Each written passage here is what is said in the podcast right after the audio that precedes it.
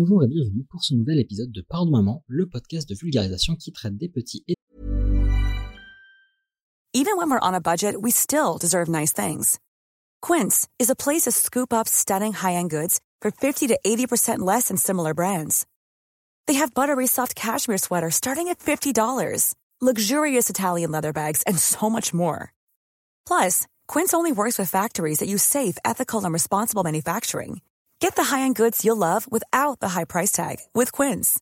Go to quince.com slash style for free shipping and 365-day returns.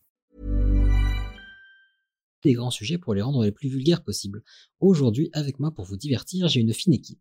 Comme vous pourrez l'entendre, cet épisode n'a pas été enregistré dans les conditions habituelles puisque nous l'avons enregistré en live sur Twitch. Et oui, bah, nous faisons face à euh, la situation euh, actuelle et donc on a essayé de trouver d'autres moyens de pouvoir nous retrouver tous ensemble pour bah, vulgariser différents sujets, potentiellement recevoir des invités et puis bah, vous partager de nouvelles choses en même temps et, euh, partager un bon moment. C'est plutôt sympa, donc on vous encourage à nous suivre sur Twitch parce que bah, les personnes qui nous suivent sur Twitch peuvent poser des questions en direct sur le chat, comme vous pourrez l'entendre dans l'épisode qui vient. Et en parlant de ça, je vous souhaite une bonne écoute. Qu'est-ce que c'est ce machin? C'est un détecteur de conneries. C'est pour ça. Et maintenant, qu'est-ce qu'on fout? Mais dis-tu nos conneries Tu veux que je lui dise d'aller se faire enculer?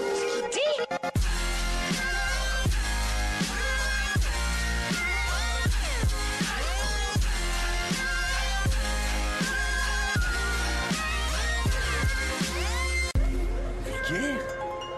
Je trouve ça vulgaire. Oui, je trouve ça vulgaire. On peut m'applaudir s'il vous plaît, merci. Bravo. Donc nous disions euh, bonjour et bienvenue, cela vous la connaissez. Et donc notre super invité Axel, Axel, peux-tu te présenter pour les rares personnes qui ne te connaîtraient pas? Oui, elles sont vraiment très peu nombreuses. Euh, donc, je suis, euh, comment on va dire? Eh bien, écoutez, je travaille dans un château de l'Ouest parisien qui accueillera bientôt avec. euh, enfin, je suis très heureux de, de pouvoir assister aux Jeux Olympiques, qui accueillera les épreuves d'équitation. J'ai travaillé avec euh, une des personnes qui est, euh, qui est dans cet épisode. Je ne vous dirai pas laquelle, vous devinerez euh, vous-même. Ensuite, euh, j'ai découvert un sport, donc je vais vous parler quelques minutes. Et euh, je suis président de la immense, de l'immense fédération française de ce sport que je vous présenterai Bravo. tout à l'heure. Oh là, c'est parfait, magnifique. J'ai envie d'applaudir tout le monde aujourd'hui. C'est une, c'est une présentation très très claire, n'empêche. Très fort. Ça me met un peu la pression pour la suite, sachant que je viens de réaliser que je n'ai pas sorti mes notes, mais Écoute, Ilias, moi en tout cas, j'ai écouté euh, soigneusement les dernières choses que tu as faites. J'ai été extrêmement impressionné par la qualité de tes propos. Euh, Et j'espère qu'aujourd'hui, je ne serai pas déçu et que je serai encore une nouvelle fois surpris par ce que tu vas nous oh raconter. mon dieu. Tu chercherais Ah, pas une place de chroniqueur, toi, par hasard Eh ben, ça- écoutez, ça Versailles, là, eh en ce moment. ben, eh ben, Oui, en parce tout cas, que voilà. je, je- je trouve franchement qu'il y a, il, il manque une personne dans, dans votre groupe. C'est quelqu'un mûr, voire vieux, et qui Avec pourrait apporter l'expérience. J'ai des une vision. moi, monsieur. Voilà, et je pense que euh, en EHPAD, il y a un gros potentiel de gens qui pourraient écouter Pardon Maman. Et surtout que maintenant qu'ils vont, maintenant qu'ils vont mieux avec la vaccination, ah oui, il faut bien qu'ils fassent des choses comme par exemple nous écouter. Oui, et si on fait un peu de prospective, ceux de l'EHPAD, ce sont les seuls survivants après le Covid. C'est oh, vrai. Ce sont les seuls vaccinés. C'est vrai.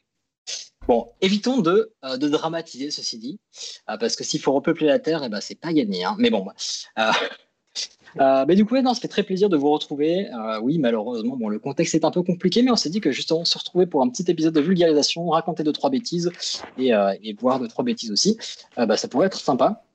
On, est, bah, on vous remercie beaucoup d'ailleurs pour toutes les personnes qui nous ont suivis sur Twitch, envoyé des encouragements, etc. Ça nous motive bien. Bon, encore quelques petits, quelques petits paramètres à gérer, mais on va y, Tous. mais on va y arriver petit à petit. On explore. Et puis, bah, cet épisode sera aussi disponible en podcast, euh, bah, chose que vous savez déjà si vous nous écoutez en podcast en l'occurrence. Avec un bel Ouais. écho au début. Voilà, mais on le, on le supprimera ou je On mettrai mettra un disclaimer au en- début sur le pardon pour les oreilles. Super. euh, Sinon, Super on One refait la discussion. Bonjour et bienvenue. Euh, mais du coup, de quoi on va parler aujourd'hui? Mais du coup, c'est moi qui vais Mais commencer. c'est toi qui vas commencer, patron. Exactement. Moi, je vais vous parler d'une euh, d'une expérience éthologique, euh, donc en gros comportement des animaux, euh, parce que voilà, je cherchais une petite expérience euh, sociale, socio, un petit peu sympathique, et j'aime bien quand ça implique des animaux pour essayer de, de voir ce qu'on pourrait faire. Et puis aussi, oui, non, pas comme ça. Mais euh, non, mais on va dire faire des tests qu'on ne pourrait pas faire avec des humains parce que ça serait un peu cruel. C'est déjà cruel avec des animaux, merde. Ça commence mal comme présentation. hein. Euh, non, en tout cas, voilà, ça devrait être intéressant. C'est sur, euh, bah, je peux vous pré-spoiler, mais sur euh, ce qu'on a appelé l'univers 25 euh, en particulier, et, euh, et plus précisément ce qu'on a appelé euh, le cloaque comportemental. Donc Voilà, une, euh, une expérience qui implique des rats et du sang. Ok. Voilà. Sympa. Après, C'est oui. ouais, Beau programme. sympa. Après, ce sera au tour d'Axel. De quoi tu veux nous parler, mon cher Axel? Eh bien, je vais vous parler de ce fabuleux sport et de cette fabuleuse fédération que je préside, mais je vous parlerai du sport tout à l'heure et je vous donnerai le nom tout à l'heure, comme ça tout le monde pourra euh, aller euh, faire péter tous les euh, sites, et notamment celui de la fédération, pour pouvoir se documenter Super. sur ce sport. Axel, on a un petit Ah bah, frottement de micro sur ton col de chemise, je pense. C'est parfait. Décolle. Tu es incroyable. Et, euh, on-. On nous demandait Merci, euh, deux, trois petites choses, à savoir est-ce qu'Axel c'était le père d'Ilias? Je te laisse répondre, Axel. Euh, eh bien, euh, non. Voilà. Ouais, ça, ça, je, se voit que je- c'est je des- ne- je ne vois pas pourquoi on dit ça. Est-ce que, la, que personne en question pourrait éventuellement justifier Avec thèse, antithèse, synthèse, on récupère la copie dans 10 minutes. Non, mais faisons simple, je pense que c'est juste parce que tu es beau, voilà tout. Ah, Ouais. voilà, c'était c'était un rendu pour tout à l'heure. Euh, et ensuite, on va finir avec un petit jeu de Ichouchou. Oui, moi je vais faire un truc que j'ai pas fait depuis très très très très très longtemps, me fais quiz. L'amour. Bah non, ça fait longtemps que j'ai pas aussi. aussi. Yes, Mais euh, qu'on n'aurait pas osé. non, moi je, je vais vous parler de langue étrangère. Voilà. Ah bah ça marche aussi, hein, même. Euh, top, on que a hâte. c'est donc euh, voilà. Bref. Eh ben, Et c'est ne, parti. commencerait- ne commencerait-on vas-y, pas hein. avec cet univers 25 Attends, bah, juste le temps que je trouve Jingle. le jingle et puis on sera bon. regarde Des rats Voilà donc une malheureuse population entièrement abandonnée à elle-même au point de vue hygiénique et prophylactique. Là, ça, c'est des pigeons, ça. Ah bah oui, bah, c'est des pigeons. Euh, donc moi je vais vous parler euh, de, de petites ex- expériences. Je vais commencer par une petite question, bon rapide hein, bien, bien évidemment, pas en antithèse, enfin thèse, antithèse, synthèse. Mais comment vous décririez le paradis sur Terre pour vous, avec deux trois éléments, pas plus? Paradis sur Ouais. Eh bien, moi, je pense. dé- Vas-y, déjà, déjà, je pense qu'il faudra absolument le jeu et le sport dont Très je bien. vais vous parler tout à l'heure. Réouvrir Ok. les terrasses. Et un. Et un, mettons. Et en deuxième par. Ok. Un- Une troisième proposition peut-être par Camille. Donc là, on a le sport, les terrasses et Camille peut-être un truc. le tout en Franche-Comté. Donc le paradis, on est c'est plat, hein, parce que vert, avec très peu d'activité. C'est déjà pas mal. Et comment vous décririez l'enfer sur Terre? Bah, Bon, Plat, vert, avec très peu Bah, d'activité. ma- ma- la prof de philo que j'avais au lycée, je pense. La préfecture Ah bah de moi j'allais dire la ville de Marseille. Ok, bon, bah, je pensais que vous auriez des propositions plus proches, mais bon, allons-y. Euh, non, moi, je vais plutôt vous parler de, de, bah, de plutôt vrai enfer et vrai, euh, et vrai paradis sur Terre euh, pour les populations notamment. Euh, par exemple, qu'est-ce qui va bah, causer le déclin d'une population? Qu'est-ce qui fait qu'elle va se développer? Qu'est-ce qui fait qu'elle va décliner? Et chose intéressante, c'est que parfois, ce qu'on peut prendre pour le paradis, et bah, ça peut être plus proche de l'enfer que ce qu'on ne croit. Ça peut se jouer à des très petites choses, on va le voir. Et aussi, une des, euh, une des conclusions intéressantes qu'on peut voir à cette expérience que je vais vous décrire, c'est que bah, en fait, le fait de comprendre nos besoins, nos réels besoins, bah, ça peut nous donner des meilleures chances de survie, parce que bah, si on analyse, si on comprend mal de quoi on a besoin, on peut se mettre, dans, une, dans une mer de noir. Donc, euh, on va voir ça. Donc, je vais vous parler d'un cher monsieur qui s'appelle John Calhoun. C'est un chercheur du milieu du XXe siècle. Il était donc éthologue, donc il étudiait le comportement des animaux et euh, je me suis dit que bon, j'aurais dû faire ça parce que ça a l'air quand même plutôt cool comme métier. Il a fait notamment plusieurs expériences à mener sur des souris et des rats. Bah, spoiler, ça se passe pas très très bien. Et euh, bah, je en plus particulièrement vous parler de, euh, de- d'exploration qu'a fait Calhoun pour explorer une des hypothèses soulevées par Thomas Malthus. Ou plutôt Thomas Malthus, crois, si on Grec. veut- avec un accent euh, euh, approximatif. Ouais. Euh, non, en fait, c'était un, donc Malthus, je vais prononcer à la française. Donc Malthus, c'était un économiste et un prêtre. Pourquoi pas? Je savais pas que ça se faisait en spécialisation, mais, mais pourquoi pas? Et Éco- Et donc c'était un économiste, euh, on va plutôt parler du côté économiste bien sûr, mais donc fin du euh, fin 18e, début 19e, en fait c'est beaucoup intéressé au développement des populations et notamment bah, à cette époque-là à travers du prisme de l'industrialisation naissante et de- des effets que ça peut avoir sur la population. Et lui il a une vision qui est plutôt pessimiste. Peut-être pas ce qu'il aurait dit lui, mais euh, bon, personnellement, je trouve ça un peu pessimiste. Et il va défendre un contrôle de la population en limitant la natalité. Qu'en fait, il a vu l'essor de l'industrialisation qui était une, croi- une surcroissance. Euh, et donc, pour lui, il faut contrôler le- la natalité, sinon, bah, on va imploser. Et les- l'hypothèse que Callahan veut explorer, c'est que, euh, selon Malthus, les limites à la croissance de la population sont la misère et le vice. Intéressant. Donc, euh, l'expérience dont on va parler, bah, en fait, c'était euh, des, hum, des rats qui ont été mis dans un environnement contrôlé. Donc, pourquoi, enfin, pour voir comment ils allaient se, se développer et pourquoi l'environnement était contrôlé. Mais en fait, c'était pour pouvoir supprimer la misère. Enfin, ce qu'on conso- Qu'est-ce qu'est-ce que tu entends par un environnement contrôlé? Ils sont en captivité en fait.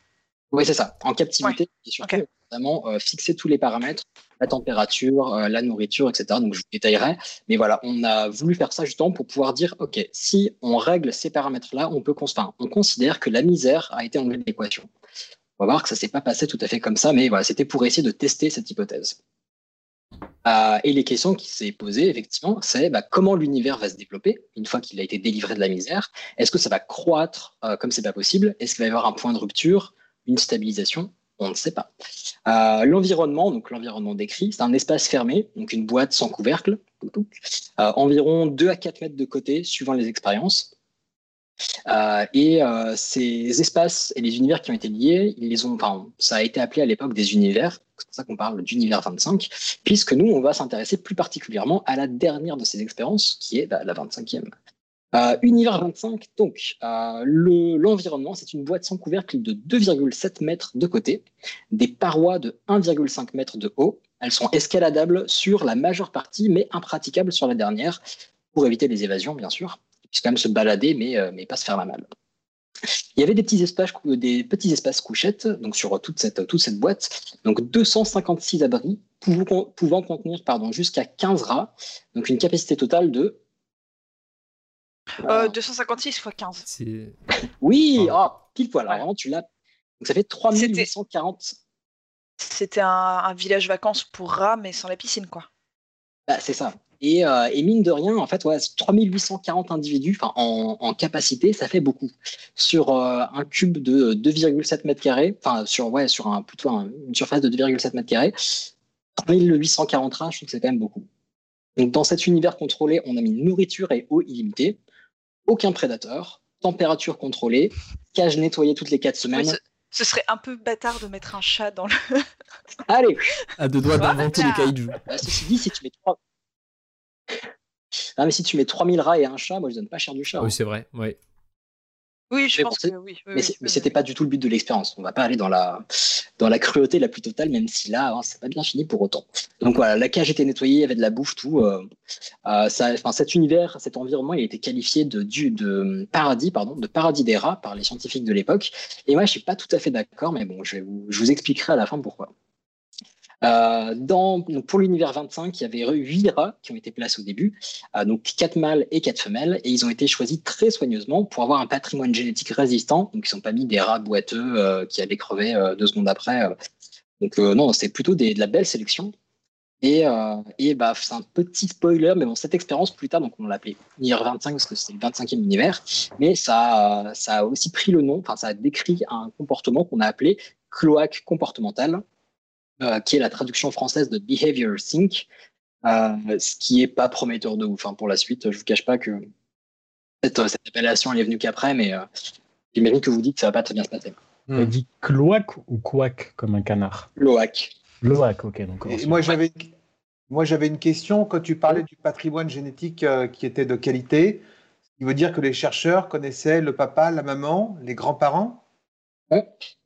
Alors oui, tout à fait, tout à fait, parce qu'en fait, ils sont issus, alors j'ai plus le nom, mais d'un d'un un laboratoire qui est vraiment connu pour la sélection génétique euh, des rats. Donc, ils, connaissaient très bien les ascendances, les paramètres, euh, s'ils étaient sensibles à la maladie, à la dépression, ce genre de choses. Donc, vraiment, ces rats ont été euh, sélectionnés très précautionneusement par, parmi des milliers et des milliers de, rats. Donc, et vous allez voir que à partir de ces huit rats, oh bah il y a un petit, euh, je dirais pas que ça boucle, mais euh, mais bon ça va, bah, ça va ken, hein, on va pas se mentir. hein. Donc déroulement de l'expérience. Euh, j'ai personnellement donné des petits noms à ces phases. Euh, c'est pas les noms officiels, mais euh, mais c'est pour histoire de s'y retrouver un petit peu mieux. Donc pour la première phase, c'est la phase de croissance où on est toujours plus ou moins dans un paradis. Donc petite période d'adaptation de quelques mois où la population va croître très doucement, et après une période euh, d'adaptation, ils vont s'habituer à leur environnement, etc. Donc après quelques mois, euh, la population va doubler tous les deux mois. Autant dire que ça va aller plutôt vite parce qu'on peut se dire qu'à partir de 8, bon voilà, mais doubler tous les deux mois, ça monte très très vite, très très haut. Ensuite, bah, suite à cette, euh, ce début de forte croissance, bah, on arrive à une surcroissance, voire à une hyper-croissance, une ultra-croissance, moi j'arrête. Euh, surcroissance euh, que personnellement j'ai sous-titré l'anarchie. Donc surpopulation et surproximité, bah, en fait ça va bouleverser les rôles habituels des, des rats, je vais dire des chats, pas du tout, des rats. Euh, des rats parce que euh, bah, les rats ils ont aussi un système, euh, bon, je sais pas si vous connaissez bien les, les- le fonctionnement des rats, mais ils ont un, un système de, bah, de société qui est assez élaboré en fait. Quels que soient les groupes de rats qu'on va mettre, ils vont très souvent s'organiser de la même façon avec une, un- une même proportion de dominants, de dominés, de collecteurs, de ce genre de choses. Et donc voilà, le- la, la, pas la disposition, mais l'organisation sociétale des rats est assez importante. Sauf que, bah, en fait, surpopulation et surproximité, ça va totalement dérégler tout ça. De plus, chose qui était, en tout cas, personnellement, c'était plutôt contre-intuitif, je me serais pas douté de ça, nourriture illimitée, donc bah, en fait, pas de ressources à récolter ou à défendre, pas de prédateurs, donc pas d'ennemis communs. En fait, ce qui était vu comme des points positifs, ça a été des points négatifs parce que il y a une importance une forte importance des rôles euh, dans la société des rats, donc mâle dominant, reproducteur, nourricier, etc. Et en fait, vu qu'il y avait bah, moins de dangers et bah, moins de choses à protéger puisque tout était illimité, il y avait aussi moins de rôles à distribuer. Donc moins de rôles à distribuer, donc les rats étaient désœuvrés, ils savaient pas quoi foutre, ils étaient un peu désorientés. Ils avaient Ah, des métiers et- non essentiels. C'est un peu ça. Mais j'espère qu'on va pas finir pareil parce que tu vois vraiment, c'est pas fou. Voilà, donc il y, a- il y en a qui œuvraient, enfin qui, euh, qui erraient un petit peu désœuvrés, et ceux qui avaient un rôle, par exemple ceux qui étaient les, les rares qui, qui étaient restés en dominant, mais en fait ils n'ont pas réussi à garder ce rôle-là parce qu'il y avait trop de pression. Parce que plutôt que de protéger euh, leur petit groupe face à quelques individus, en fait ils avaient des centaines de rats autour d'eux et ça leur a fait péter une durite parce qu'il y avait trop de pression par rapport à ce qu'ils étaient capables d'encaisser. Donc ils ont fait Hmm. un burn-out globalement. Euh, ouais, c'est pas facile. Euh, Alors, je, je me permets de dire que je vois dans le chat que Nanolin propose qu'on crée un pôle emploi des rats. Mais non, c'est un merdier. Après, c'est euh, ce rats, problème. t'as la mutuelle des rats. C'est chiant. Imagine les, L'habituel des rats, c'est galère ça. Bah oui. Et la retraite Les des rats rats. auto-entrepreneurs. Oui, Les rats comment ils font intermittents pour faire du spectacle. 507 Oh là là. Oh. Alors, vous, vous rigolez, mais des rats intermittents du spectacle, ça aurait pu beaucoup changer les choses. Ah, parce qu'ils pouvaient oui, pas avoir accès à la culture. Ah. Et bah, blague à part, c'est une, de mes, euh, une de mes critiques personnelles, mais vous verrez. Donc, deux, euh, troisième phase, pardon, euh, celle qui, a été appelée par Calhoun euh, la première mort, donc la mort sociale ou sociétale. Bah, en fait, les mâles sont désœuvrés, donc pas de rôle à prendre, ils ne savent pas quoi faire, etc. Sauf que bah, sans mâles pour les protéger et avec une augmentation de l'agressivité dans l'univers dans lequel ils sont, les femelles, elles vont tenter de survivre par elles-mêmes. Et bah, en fait, elles sont tellement accaparées par leur propre survie, pardon, qu'elles vont aussi beaucoup, enfin, elles vont de plus en plus délaisser leurs petits. Donc, elles vont changer de, euh, d'abri euh, beaucoup plus régulièrement que d'habitude, sauf qu'au passage, elles vont parfois oublier leurs petits, ou oublier de les nourrir, ou des choses comme ça. Donc, bah, c'est, c'est une déstabilisation de la société qui commence à être de plus en plus importante. Et tout heureusement que ça, on... enfin, ça arrive pas souvent dans la vie. Euh, genre que tu oublies ton fils quand tu déménages. Tu vois, c'est assez rare et c'est quand même pas mal. Oui, oui, tout à fait. Alors oui, mais euh, j'étais bah, aux États-Unis il n'y a pas très longtemps et j'ai vu dans une voiture qu'en fait il y avait quand tu quittais ta voiture, il y a l'ordinateur de bord qui te dit oh vérifiez que vous n'avez pas laissé des enfants dans la voiture. Mais Je non. vous jure que, je vous jure que c'est vrai. Pour aller bouillir en été ou quand il fait chaud, truc comme ça. Mais c'est vrai que ça peut arriver. T'as 12 gamins à t'occuper. Bon, et, euh, ça vaut le coup de vérifier 12 deux fois quand même. Euh, Hmm. ouais, mais non, mais ah, non, mais même si t'en as deux et que t'as 12 000 choses à faire. Quand on a une grande voiture. Oui, c'est ce que j'allais dire. Ouais, en mais fait, après, est-ce que 12 tu achètes la grande voiture pour Swingo, tes 12 quoi. gamins ou est-ce que tu fais 12 gamins pour pouvoir avoir une raison d'acheter une grande voiture? Ou peut-être qu'il y a Ah. plus de gamins dans le coffre. Parlons des vrais problèmes. Alors oui, mais je pense, je pense que la voiture, a Et peut-être qu'ils sont pas tous vivants. C'est ce que je veux dire. Je pense que la voiture elle a l'air plutôt sur les enfants vivants. Mais bon, on ne se laisse pas déstabiliser. Première mort, première mort donc la mort sociale sociétale. Tous les rôles sont pétés. Euh, les mâles, ils commencent à se fighter parce que bah, ils ont plus rien à foutre. Plutôt que de, se- de- de défendre leur groupe, ils se battent sans raison. Et les femelles, bah, elles se barrent parce que tout le monde se bat, donc euh, elles ont pas envie de faire ça. Et euh, bah, par- elles délaissent un petit peu leurs enfants, elles les nourrissent moins, elles sont moins enclines à, s'a- à s'accoupler, etc. Donc ça, ça commence à puer un peu du si je peux me permettre. Euh, phase suivante, celle que j'ai appelée le chaos, et honnêtement, c'est pas volé. Euh, dans cette phase, en fait, on va, euh, on va euh, identifier trois groupes majeurs. C'est pas les seuls, mais c'est vraiment ceux qui sont ceux qui ont été le plus étudiés. Donc les mâles ultra agressifs, eux, ils vont être au centre et ils vont principalement se masser autour d'une seule source d'alimentation, comme s'il n'y en avait pas de deuxième.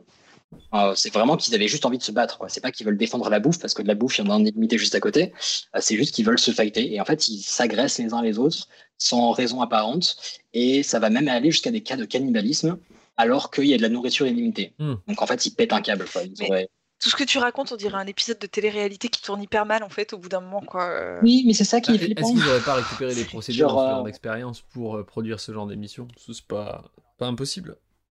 Alors, il y a, y une des, C'est une possible. des, euh, comment dire, une des mises en garde euh, bah, que je n'ai pas faite au début, mais c'est effectivement c'est une, c'est une expérience qui est éthologique, donc sur le comportement des animaux, l'anthropomorphie, c'est ça, non? Ouais, Bref, le, le, le fait de calquer cette expérience sur des, euh, des comportements humains, c'est une tentation qui est très forte, mais en fait, on peut pas pour autant l'appliquer tel quel au comportement humain. Donc, même si ça fait peur, bon, on réagit quand même pas tout à fait pareil, donc ça va. Mais c'est vrai que c'est pas rassurant de ouf. Donc on a donc les mâles ultra agressifs, je ne me laisse pas déstabiliser.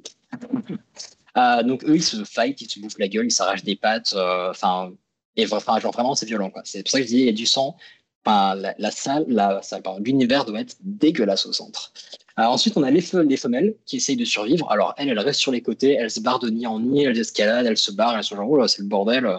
Déjà, essayer de rester en vie, puis quand il y a un mâle qui essaie de s'accoupler, genre non, tu vois pas que c'est le bordel là, c'est Tu baiseras plus tard. Ouais, ouais, elle fait non, mais vraiment, je crois que c'est pas le moment. On va espérer qu'il se calme et puis peut-être après, on peut la comprendre quoi. Et puis en plus, si c'est pour qu'il se barre après pour se barrer, faire le Fight Club, euh, non, non, non. Ah, mais on a dit qu'on parlait pas de. Euh, et la troisième, euh, le troisième groupe, c'est un groupe qui est rigolo parce qu'il a été appelé les beaux, comme euh, des gens qui sont beaux. Parce qu'en fait, c'est des rats qui, eux, ils, ils vont totalement se s'isoler. Ils se, ils se foutent de tout ce qui se passe. Et en fait, c'est un peu comme si leur cerveau avait fondu. Euh, Ils vont s'occuper de rien, juste euh, dormir, se nourrir et euh, se, la- se laver le poil. Donc en fait, on les différenciait des autres parce qu'ils avaient le poil très soyeux, très brillant, etc. Mais ils ne font rien d'autre que bouffer, dormir, se laver. Alors, je crois que tu es, tu es, euh, tu es silencieux, Axel. Tu es en train de décrire les hommes politiques. Bah, c'est un peu ça. hein. Ils sont en dehors de la Moi, bastion, ils sont chats, tout propres. oui. Ça marche aussi. Donc ça, c'est les trois groupes majeurs, et bien évidemment, il y en a d'autres. Il y avait certainement un ou deux jongleurs dans le tas que l'histoire ne relate pas, mais euh, euh, ce sont les principaux. Est-ce que Euh, tu t'es identifié à un groupe? Comment? Est-ce que tu t'es identifié à, à un groupe? Tu serais dans lequel?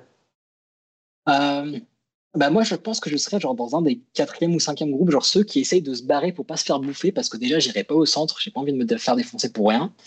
Euh, Et tes collègues, ouais, de, j'essaierai- et tais collègues de Pardon Maman, Ah. tu les mettrais dans quel groupe? Ah bah, Allez. Hicham, je sais qu'il aurait à la il irait à la baston. Ah, il, aime tellement la Direct. bataille.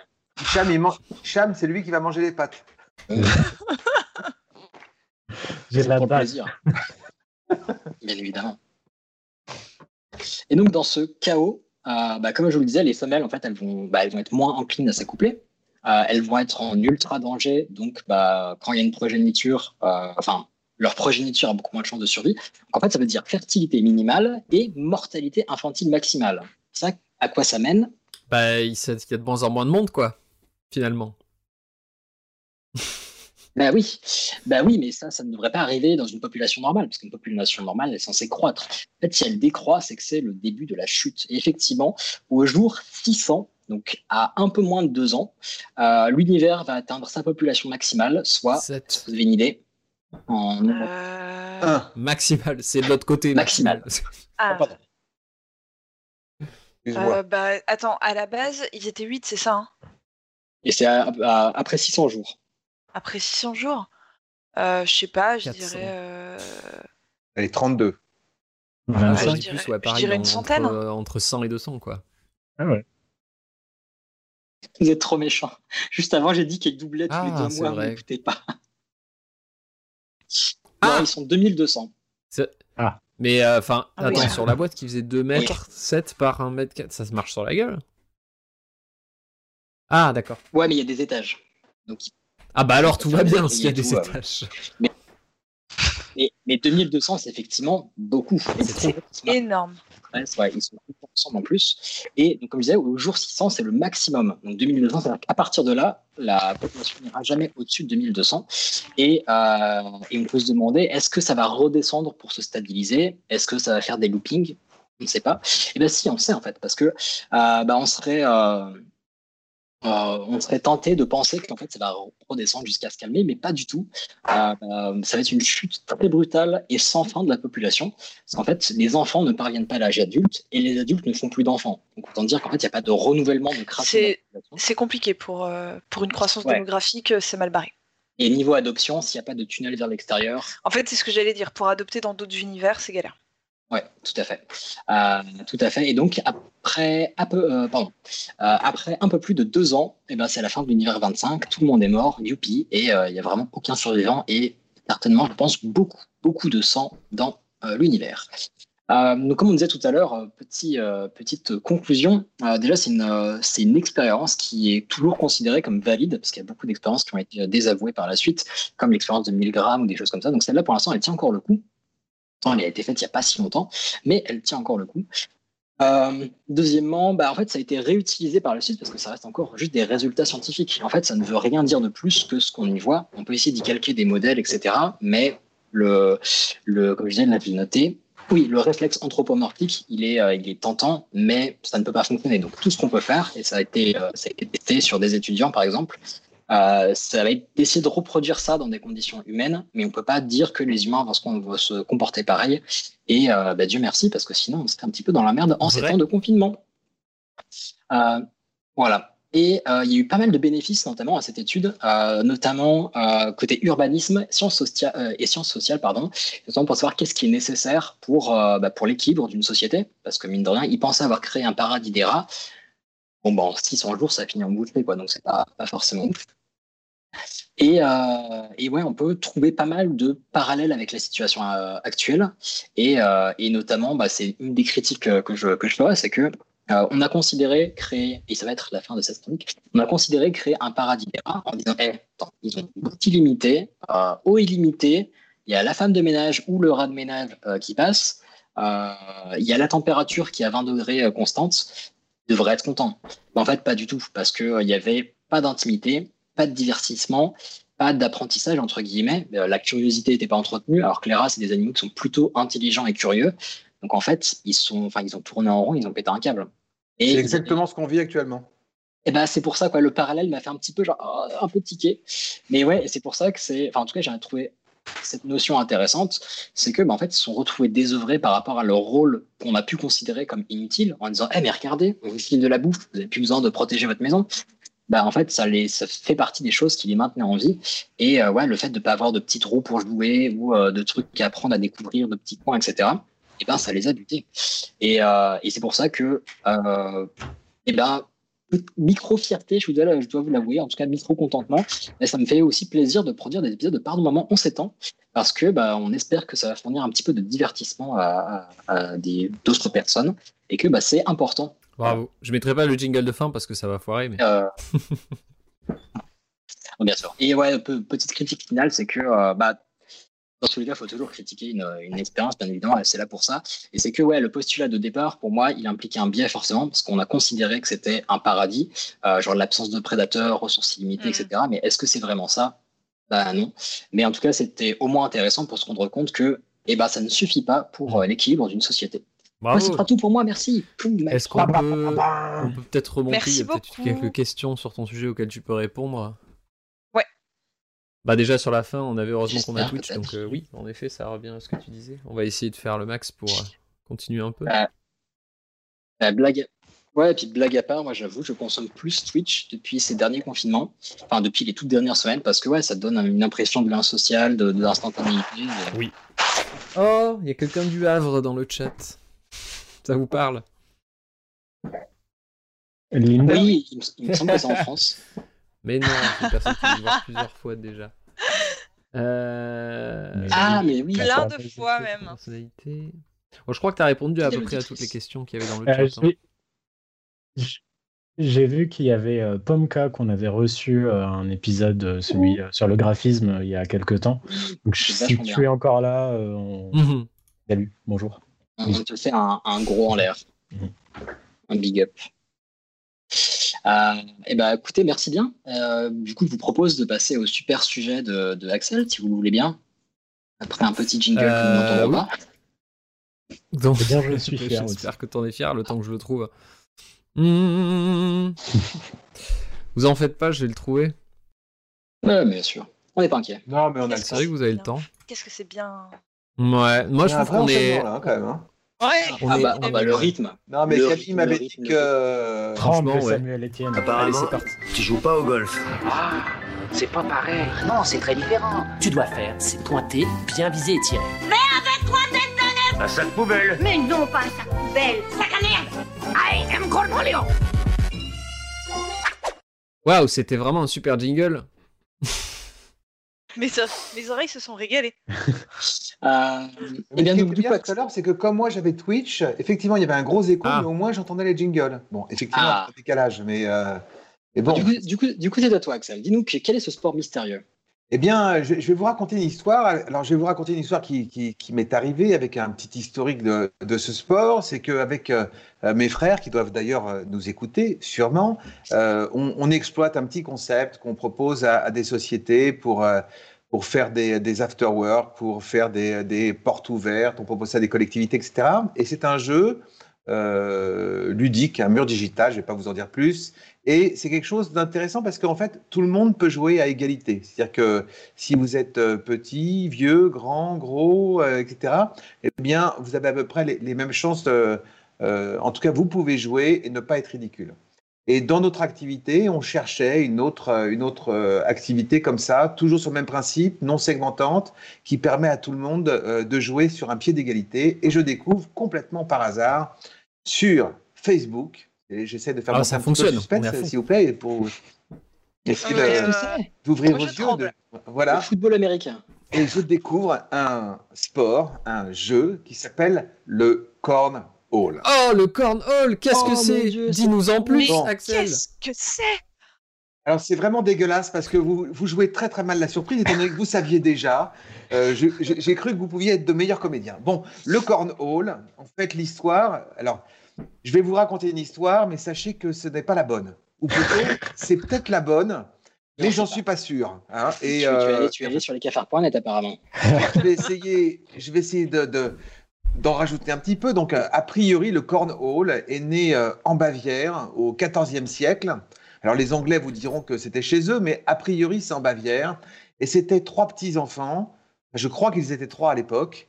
Peut-être deux ou quatre, hein, j'en suis pas bien sûr, mais c'était un détail. Donc, ils jouaient sur le bord de la route à lancer des cailloux sur une planche.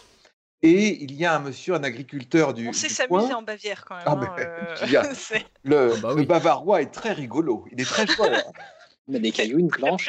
C'est bien connu.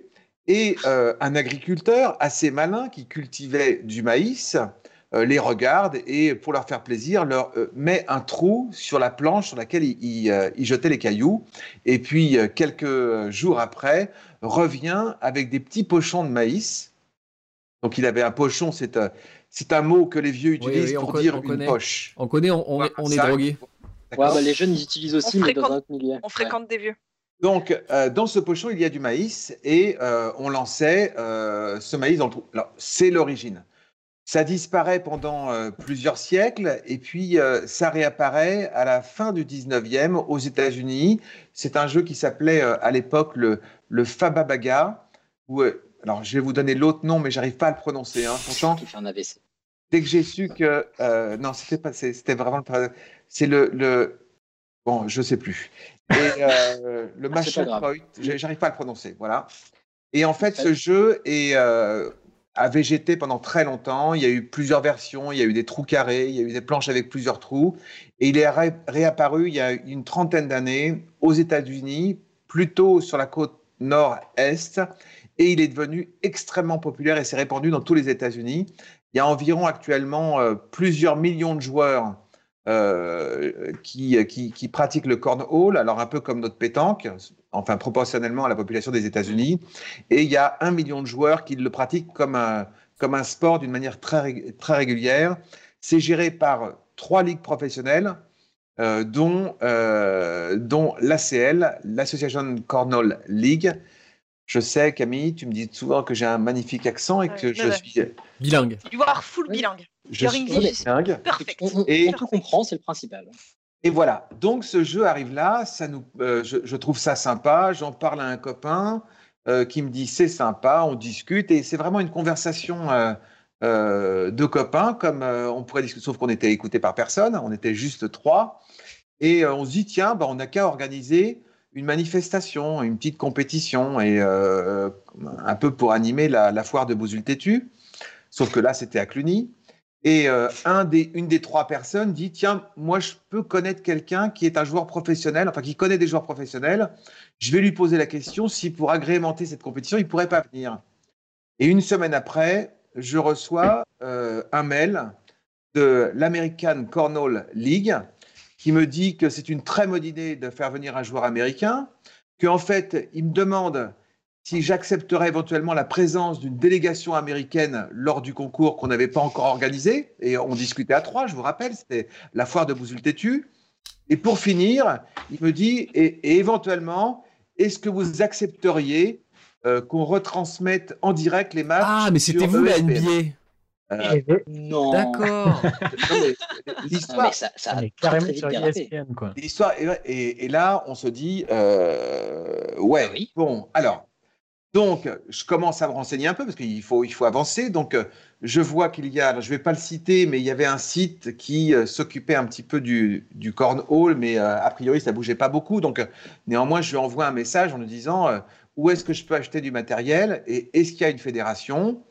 Et, ce monsieur qui, a priori n'anime pas des bar le week-end, me répond le matériel, c'est là, la fédération, c'est nous. Excellent slogan. Donc, euh, oui. Il s'appelait. euh, ouais. Donc, je me suis dit, on va faire et euh, on verra après. Et donc, euh, on crée la Fédération française de cornhole, euh, toujours avec euh, des, des copains euh, à qui j'ai demandé si je pouvais utiliser leur nom, en gros. Euh, des joueurs se sont, euh, se sont ra- rajoutés à nous, donc ça a un peu grossi. Et puis, il y a une dynamique qui s'est fait autour de- de ce truc-là. Il y a des clubs. Et euh, il faut savoir que le cornhole existait avant qu'on s'en occupe. Et, et, euh, là, c'est un truc qui va vous intéresser parce qu'il y a plein de gens qui jouent au cornhole tous les ans depuis quelques années. C'est tous ceux qui fréquentent le, le Paris Beer Festival. Est-ce que vous connaissez J'ai ça? jamais entendu Ça parler. existe. Eh oui. Le Paris Beer Festival, c'est un gros festival euh, de bière et le cornhole a toujours été très lié à la bière. Je pense que quand on lan- lance un sac, si on a une canette de bière dans la main gauche ou dans la main qui ne lance pas, ça rééquilibre euh, vraiment bien les choses.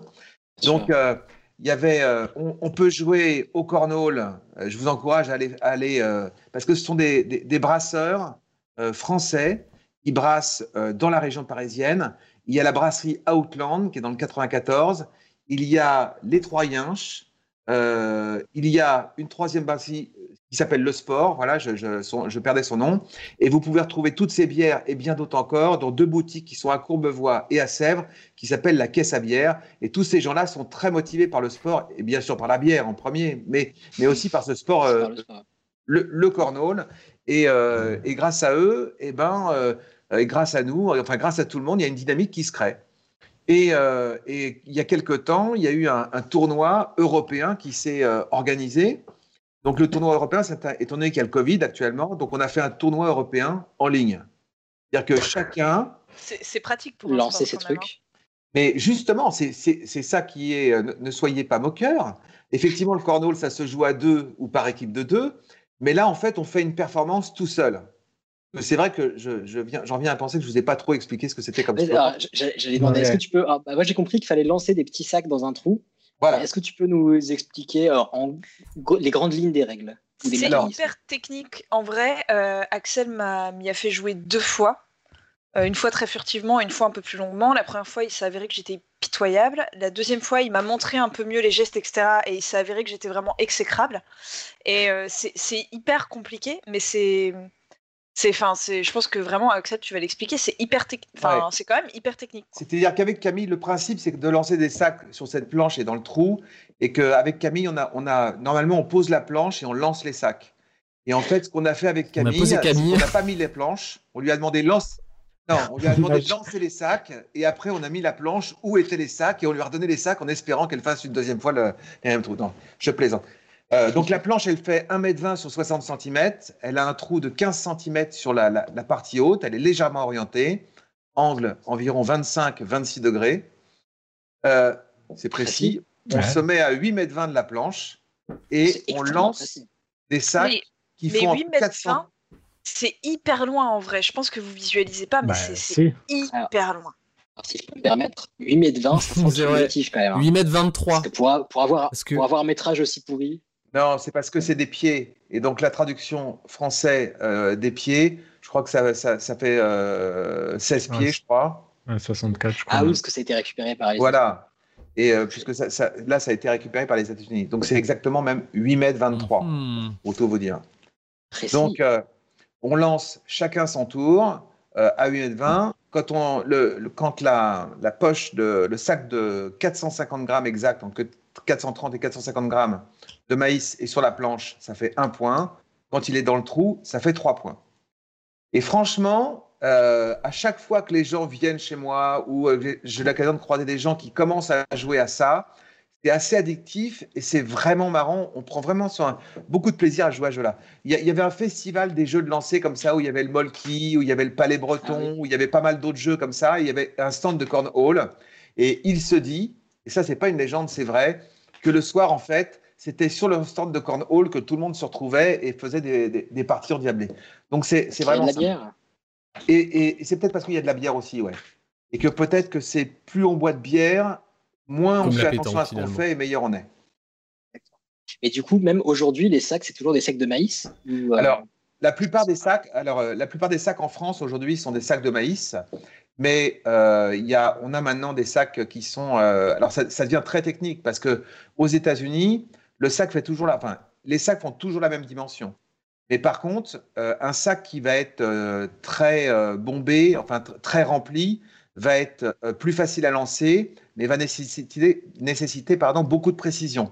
Alors qu'un sac plus flasque euh, sera plus difficile à lancer, mais si jamais il accroche le trou, il ira dans le trou. Alors en fait, dans ces sacs-là, il n'y a plus de maïs, mais il y a des résines, une combinaison de résines de densités différentes pour pouvoir avoir. euh, voilà. Et puis en France, par contre, étant donné qu'on est moins avancé dans le jeu, il y a encore beaucoup de sacs, beaucoup de maïs, mais ça fait partie du jeu puisque le maïs petit à petit éclate, laisse une poudre, une farine sur la, sur la planche qui permet de plus glisser. Mais l'inconvénient avec le maïs, c'est qu'au bout de, au bout de quelques temps, six mois, si on joue souvent, le- la, la densité et la- le poids baissent et on, on a beaucoup de mal à jouer. Donc actuellement, se, se déroule. Je répondrai aux questions s'il y a des questions. S'il n'y a pas de questions, ça veut dire. Enfin, non, il n'y a pas de questions. je- J'en ai en tout cas. Mais vas-y, Et, euh, donc, donc, donc, euh, notre aventure continue. Euh, notre charmant mec euh, de l'ancienne fédération euh, avait euh, peu de likes sur son truc, il, ça bougeait pas beaucoup.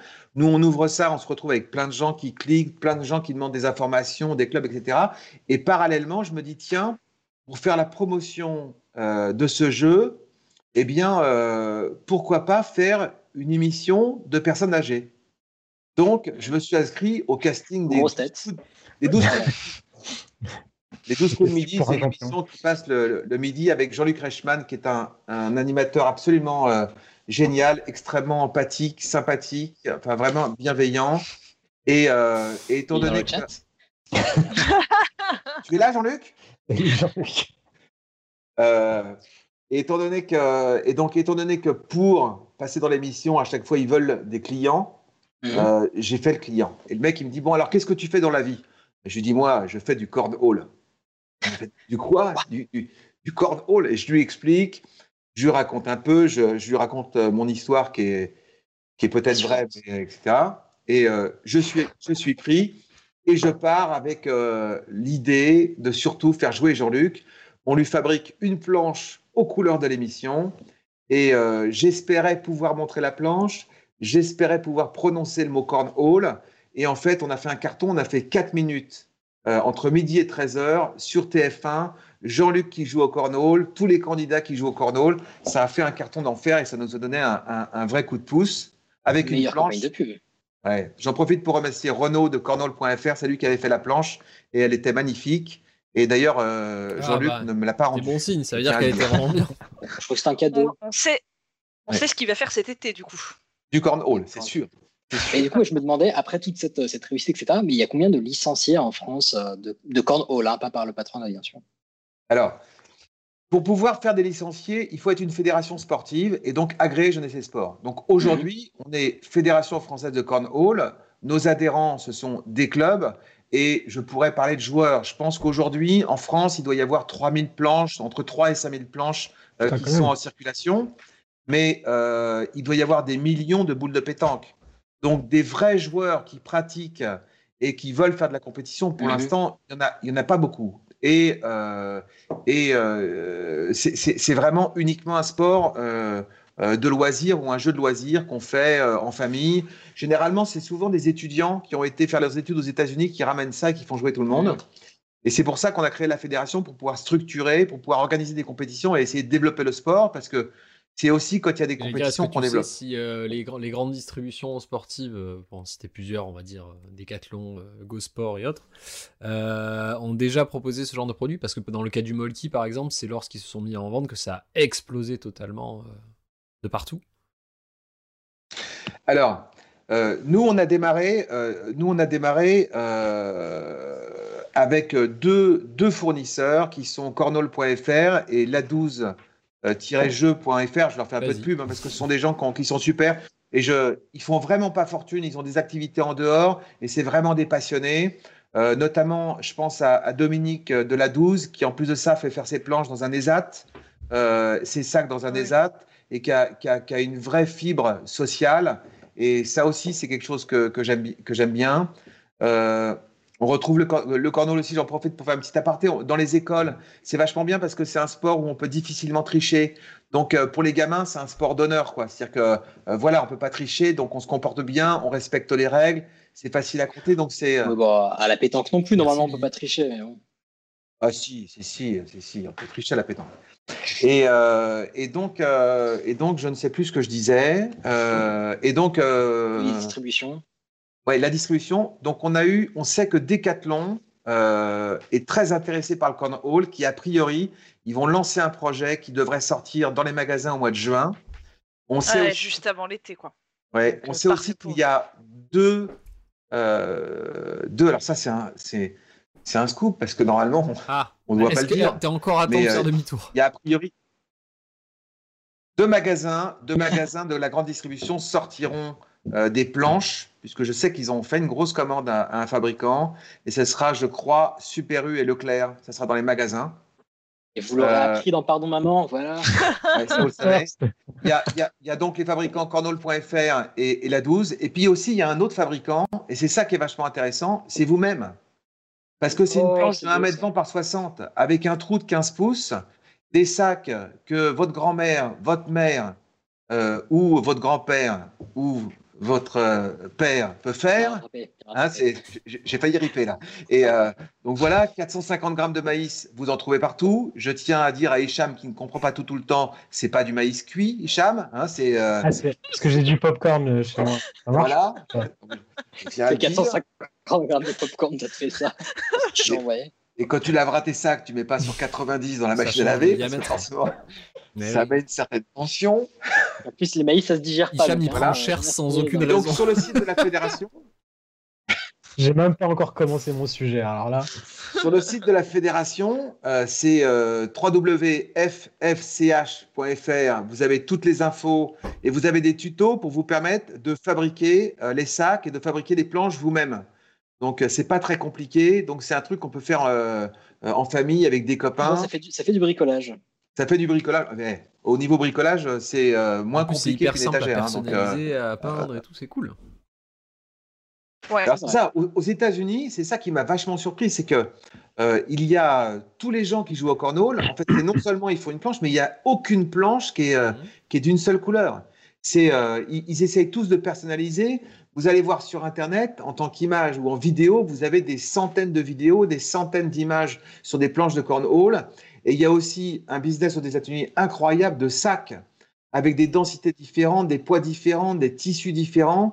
Et il y a, il y a- il y a, je crois qu'il doit, je sais pas, il doit y avoir au moins un millier de sacs différents possibles à acheter aux États-Unis.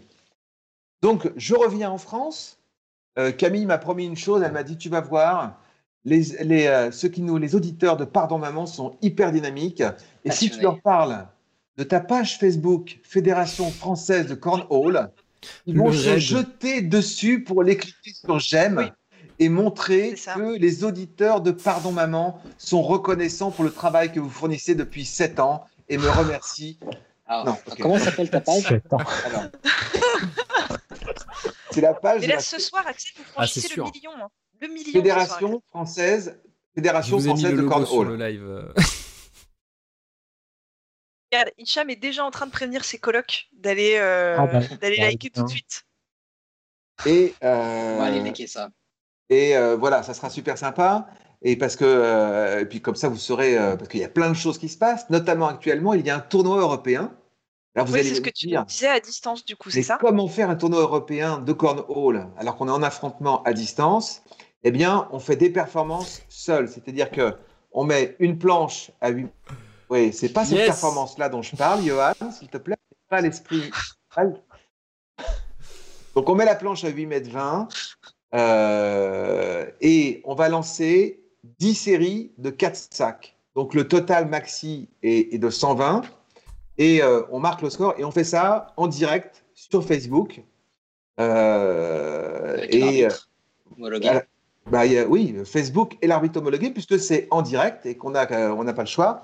Et ensuite, euh, bah, là, on a fait des euh, six groupes. Il y avait 140 partants. La grande fierté, c'est que les Français qui étaient pratiquement inexistants dans le cornhole Tout pété. l'année dernière, aujourd'hui, sur ce, sur ce tournoi-là, c'est la première nation. S'il vous plaît. Oh, Cocorico pas mal. 45 joueurs français, alors que les Allemands, qui sont les leaders du cornhole en Europe, ne sont que 23 tout petits. Eh ben, Oh, ouais, c'est Ah. c'est peut-être parce qu'ils sont déconfinés qu'ils ont autre chose à faire, mais je. euh, peut-être que je comprends plus trop vite. hein. Absolument pas.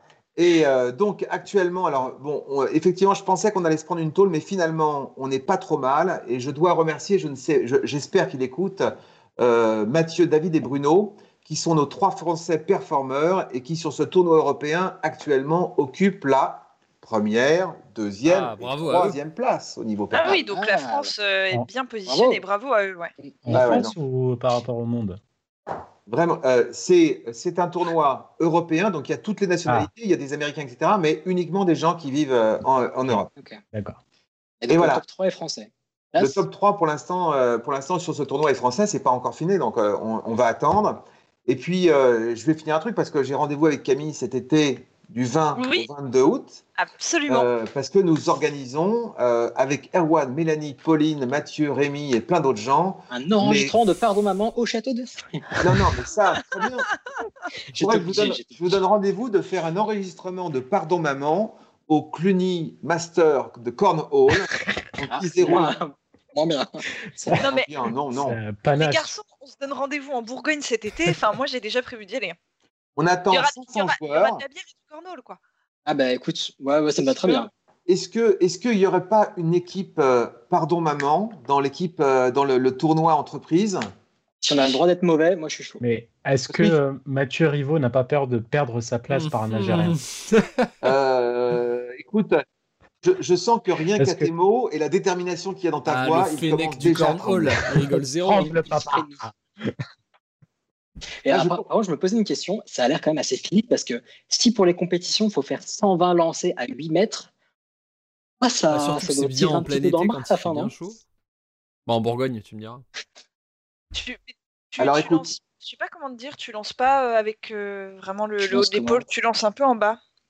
Ah, un peu en mode pétanque? Non, alors le, le lancer, le lancer, c'est en fait le bras est tendu, et en fait il y a un mouvement du poignet. On lance un peu ça comme un frisbee qui fait tourner, qui fait tourner ce sac euh, d'une manière horizontale et il se pose et il glisse jusqu'au trou. Ne pas le un lancer comme.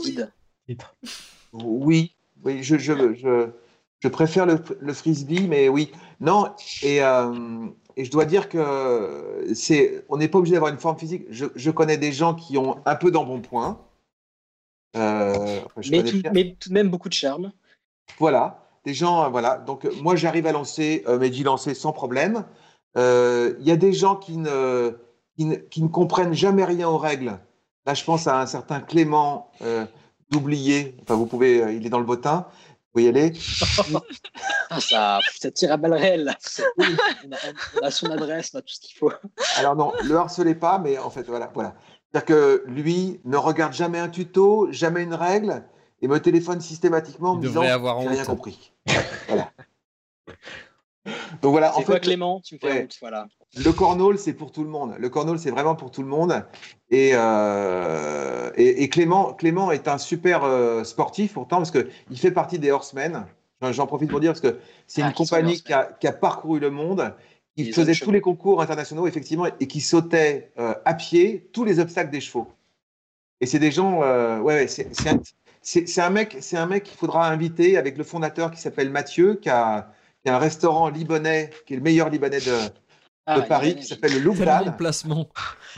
Là, vous avez droit à toutes les meilleures recommandations. Record du monde de placement de produits. Je fais toutes les pubs, Eh, c'est Napster. D'ailleurs, il y, a- des promos à Monoprix. Amixem n'a qu'à bien se tenir, on est sur un placement de produit par minute. Ah, sauf que nous, on touche pas d'argent. Euh, Non, moi non plus. Moi non plus, je ne touche pas d'argent parce que je fais ça par amitié et c'est un vrai sport de potes. C'est un vrai sport de potes parce que euh, c'est ce, ce tournoi et en fait on est on est chacun chez soi, mais finalement on arrive à se retrouver pour jouer pour et pour faire nos performances ensemble. On a fait quelques vidéos extrêmement sympas euh, euh, où euh, on faisait les commentateurs, on faisait les Thierry Roland et Jean-Michel Larquet avec euh, un copain qui a joué, qui s'est prêté au jeu, qui a été euh, qui a été top. Et voilà, et c'est un vrai sport convivial. Euh, il, faut dire, il faut dire à vos auditeurs que normalement, on aurait dû faire ça, euh, cette émission-là, euh, en dehors du confinement et qu'on avait prévu d'amener une, une planche pour pouvoir jouer euh, avant et après. Trop bien. Mais euh, voilà, et alors donc, Ce, euh, n'est que partie remise, Axel. absolument, et je, re- je reviendrai un peu avant ou un peu après pour vous faire jouer, ou vous viendrez boire un coup chez moi, euh, pour, euh, comme Camille, hein, euh, C'est ce que j'ai qui, fait, qui est euh, venue ouais. On nous disait C'est tout à quoi, l'heure ça qu'il y a des, des points de commun avec la pitchnet. Alors, pas vraiment. La pitchnet, pour ceux qui connaissent pas, c'est un jeu qui se joue avec des couteaux et on doit jeter le couteau entre les jambes de la personne qui est en face. C'est un jeu de scout. Ouais, les scouts s'ennuient beaucoup. Ah ouais? Oui. Ouais, c'est, il me Scouts. semble que c'est un jeu de scout. Ils euh, ont- de scouts qui vont mourir? Ah bah écoute, euh, j'ai j'ai été scout Ouais, et mais on n'a t'as pas été fait ça. scout, euh, Après, en euh, en Franche-Comté. Vous jetiez de la Voilà. dans les cheveux. Ouais. Ouais, oui. C'est ça, exactement. On bâtissait oui. des On maisons appelle ça en le torchis dans les autres régions de France, Euh, mais oui. vous, vous appelez ça la concomiate.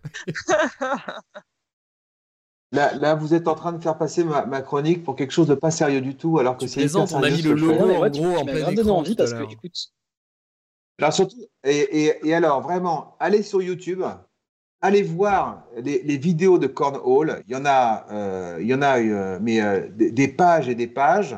Finalement, ce jeu est basique et puis au bout d'un moment, on, on apprécie les coups. Euh, D'ailleurs, j'ai tourné une vidéo pour tout vous expliquer, les règles, etc., etc. Donc là, vous pouvez est-ce aussi que la tu voir. pourrais nous le- nous l'envoyer comme ça, on la mettra en lien pour que les, les auditeurs auditrices puissent apprendre avec Axel? Eh bien, mais, euh, mais euh, avec euh, un immense plaisir. Je, je, je, je vous envoie la vidéo euh, dans la conversation sans, sans aucune difficulté. Mais de toute façon, vous pouvez la retrouver, bien sûr, sur la page que vous allez liker. C'est la page de la Fédération française de Cornhole. J'avoue que pour faire ton jingle, Axel, euh, bah, pas grand chose de ce sport, pour euh, être honnête. Du coup, je suis allé sur, euh, sur euh, YouTube et j'ai tapé Cornhole et je suis tombé sur plein de vidéos euh, top 10 des tirs de l'année euh, 2019, euh, 2020. et j'ai pas voulu me spoiler, donc j'ai pas vraiment cliqué dessus.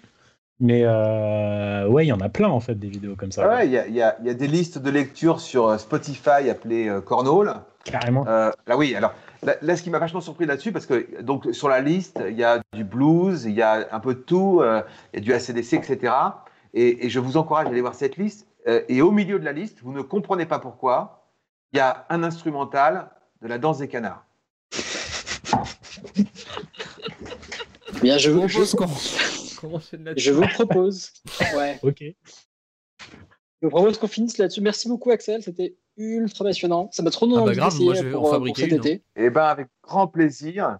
Et, Ouais, et ouais. j'ai déjà liké ta page. Écoute. Eh ben, c'est super gentil, c'est super gentil. Et, et j'espère que les 2 millions d'auditeurs de Pardon Maman Et vont sept- liker la page de la Fédération française de On cornhole. n'est pas, on n'est pas à Nouna. hein, euh, Ah. Et nous aussi, on se, on se double tous les trois mois à peu près. J'aurais menti, Camille Ah oui, Oui, bon, oui, oui. Plus que ça on n'est pas, on n'est pas des rigolos. Du coup, pour, pour ceux qui.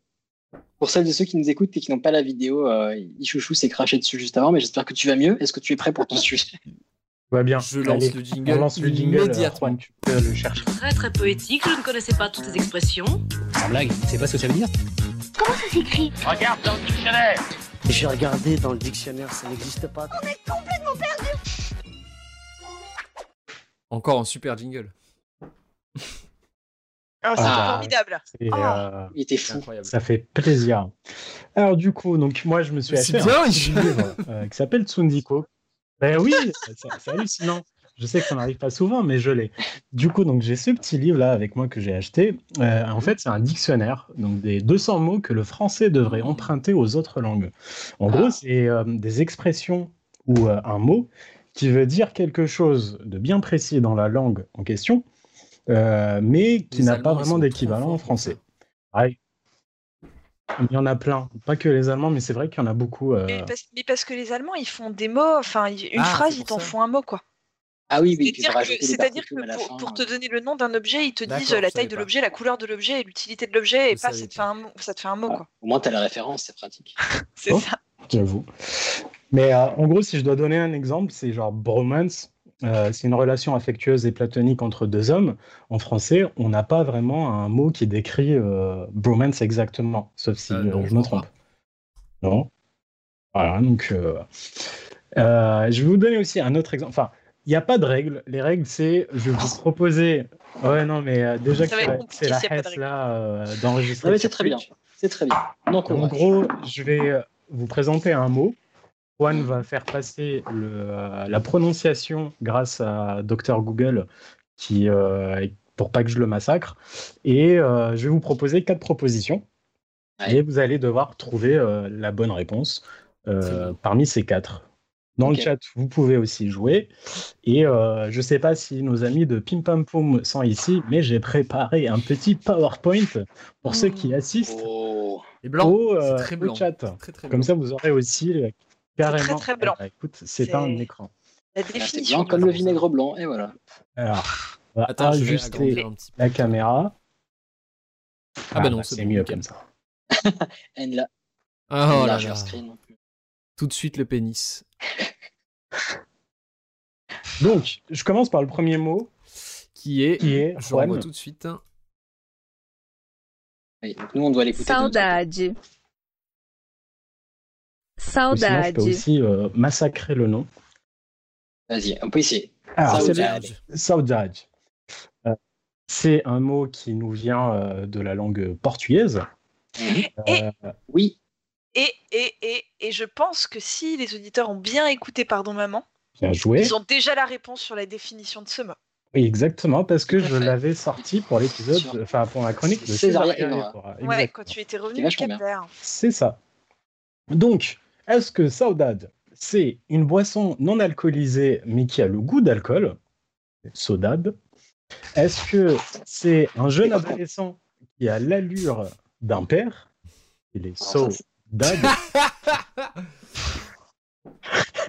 Euh, Est-ce que c'est quand il ne reste plus qu'Ilias de vivant de l'équipe sur une game d'Apex Parce qu'on est so dead.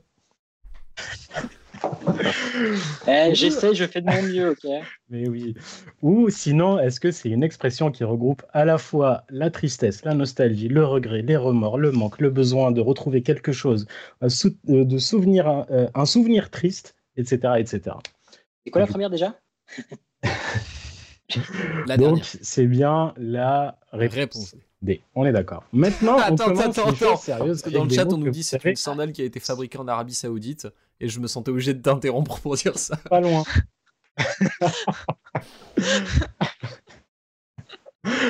Alors maintenant, voilà, trêve de galijade, on attaque avec les premiers mots.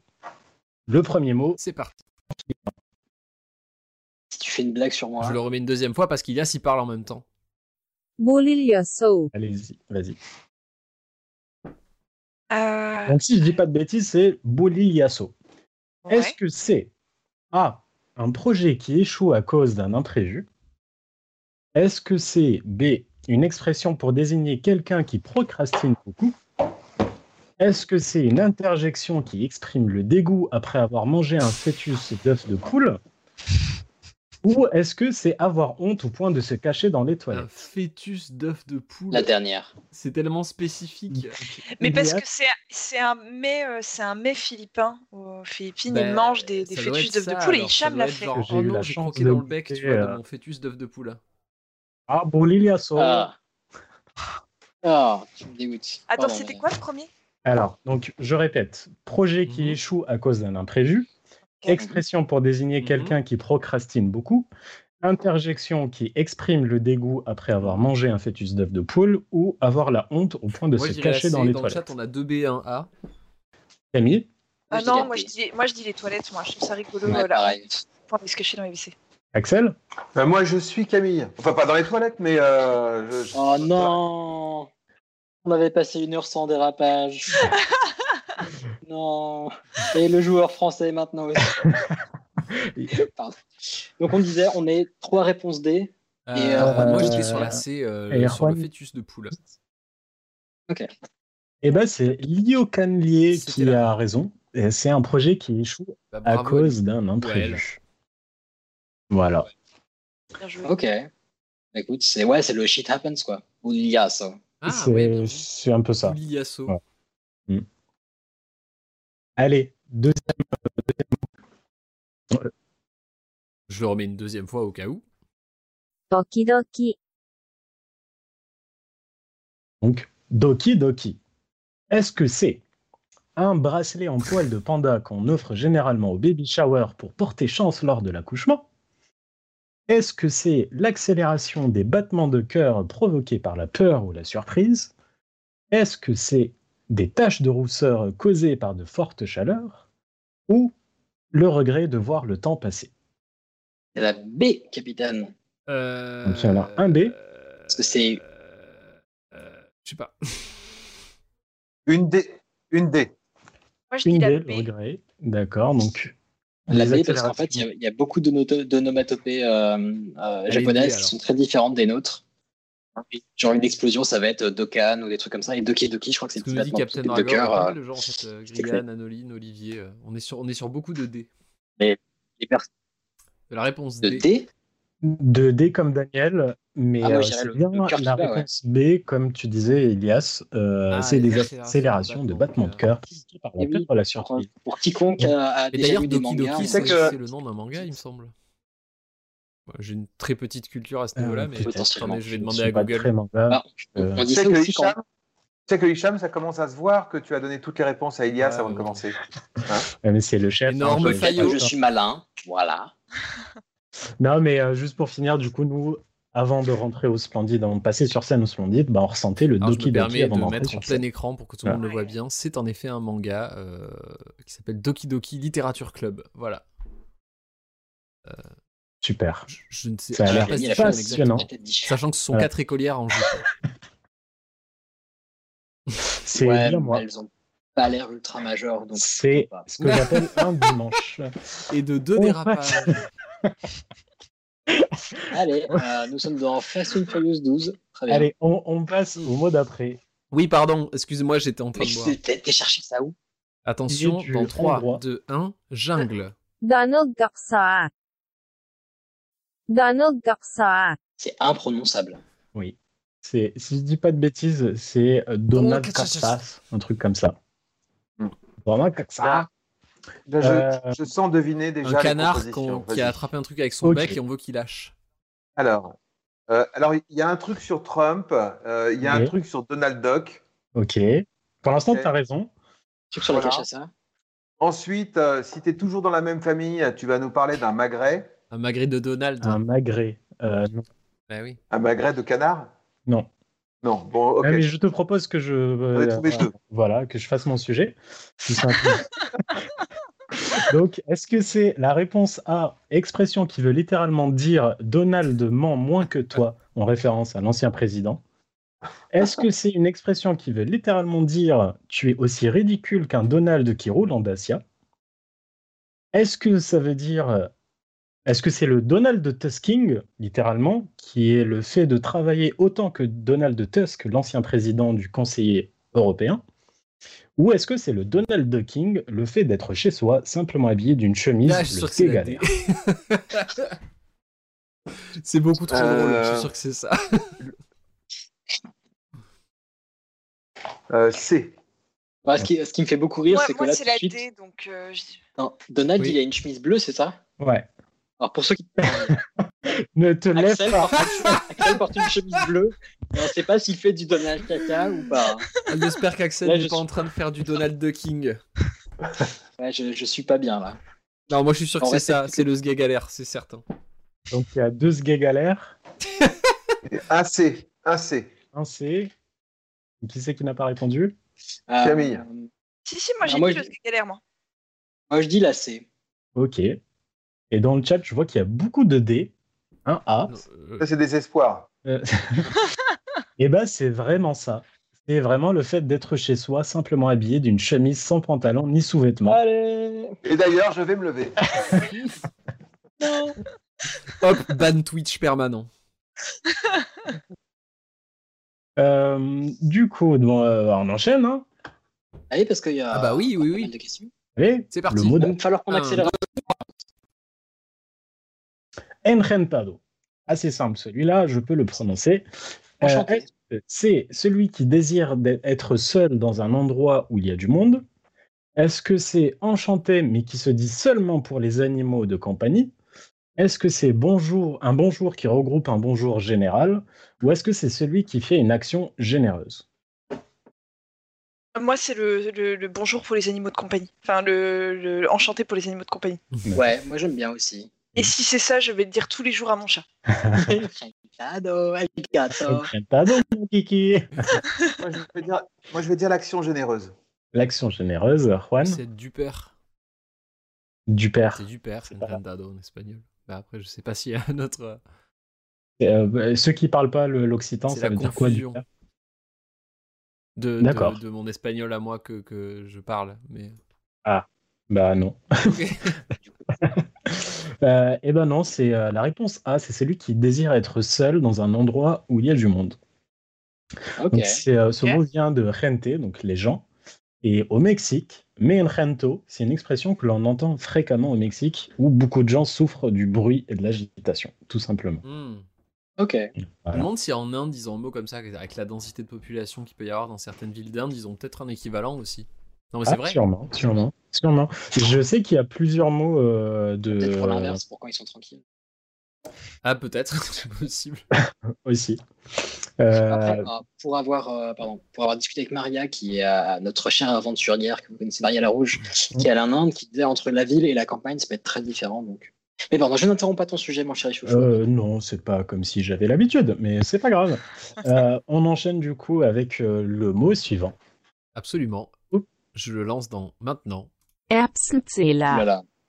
Mais continue vraiment à parler à chaque fois que je lance un mot. Erbsenzähler. C'est bon. Herb- Erbsenzähler, à peu près. Alors là, on va pas Euh, bien sur ta télé. hein. Ah, euh, alors attends. Oui, donc, Il est trop long. Vais Ouais. ça. Ouais, Non, c'est un petit peu comme mieux. ça, comme ça. il y a la première fois qu'on me dit ça, n'est-ce pas? Bon, ah, c'est bon. pas grave. Parce que c'est supposé aussi être un, un, un podcast, parce que voilà. Un podcast. Euh, du note coup- l'effort visuel. Bah oui, j'ai essayé, j'ai essayé. Euh, du coup, donc, est-ce que c'est une personne tatillonne qui souhaite tout contrôler? Est-ce que c'est une personne radine? Est-ce que c'est le vrai mot pour désigner la mode des sandales chaussettes? Ou est-ce que c'est une recette à base d'herbes et de sel? Putain, moi, je parle pas du tout allemand. J'aurais envie de dire la C. J'aurais envie de dire que c'est claquette chaussette. Ouais, parce que moi, je, je- ayant fait quelques saisons, euh, l'été, les sandales chaussettes, c'était les Allemands. Et à chaque fois, quand on disait les sandales chaussettes arrivent, c'était pour dire les Allemands arrivent. Ah, pour la défense Et des Allemands, c'est la mode en France aussi maintenant. hein, Pour, euh, Ils ont, ouais. basket aussi. Et on peut, on peut quand même dire que euh, c'est quand même un truc extrêmement élégant. Oui. La sandale chaussette. Alors, ceci Avec dit, moi, le je préfère. Je préfère sandales chaussettes que pieds nus dans les baskets. Moi, je préfère C'est plus claquette hygiénique. chaussette. c'est la- Au niveau du verbe, ça sonne mieux. Claquette chaussette. C'est vrai. Euh, moi, je dis la B. D'accord. Donc une personne radine. Ouais. Euh, moi, je suis sur claquette chaussette, vraiment. ouais. Moi aussi. Donc Moi aussi, claquette chaussette. Clairement. Le chat, c'est majoritairement et- pour la Ça, B. Ça, c'est une blague d'Ichouchou, claquer chaussettes, c'est sûr. Exactement. Et euh, c'est ni la C, ni la B, ni la D. C'est une personne tatillonne qui souhaite tout contrôler. Ah. Donc, Euh, euh, donc ce, ce monsieur prénommé Adolphe était un petit peu Airpuntal. Un tout petit Ouais. peu. Et euh, pour euh, la traduction littérale de ce fameux, enfin de ce beau mot, euh, c'est celui qui compte les petits pois. Hmm. Mignon. D'accord. Moi, je suis un peu Erbenthaler, euh, perso. Et, euh, D'accord. C'est le, c'est le, le pendant de nous, euh, de notre couple les cheveux en quatre. Eh oui, c'est ça. Ah ouais. Ou ceux qui font des choses désavouées, à- enfin des, des choses pas, euh, pas assumables à des mouches. Il y a un, un commentaire dans le chat qui me fait assez rire, c'est il n'y a pas assez de voyelles dans ce mot, donc on va dire A juste pour en rajouter. Ça s'applique à pas mal de mots Yes. allemands, je pense. Euh, pour ceux qui nous écoutent en podcast, euh, ça se prononce, enfin ça, ça s'écrit E E-R-B-S-E-N-Z-A tréma H-L-E-R. Ça en fait beaucoup. Il y a des mots en- encore plus, euh, plus longs tout à l'heure. Tu avais une Allez, variante moi- de ce mot dans tes jingles. Est-ce que tu souhaites qu'elle passe? Euh, C'était le, le même mot, mais euh, prononcé doucement, si tu veux, vas-y. Allez. Voilà. Voilà, tout simplement. Erbsenzähler. Exactement. Ouais. Bon, allez, on passe au mot d'après. Allez. Un, deux, trois. Tout simplement. Je te dis. Ah, Est-ce que c'est euh, imaginer sans complexe qu'un matin je changeais de sexe?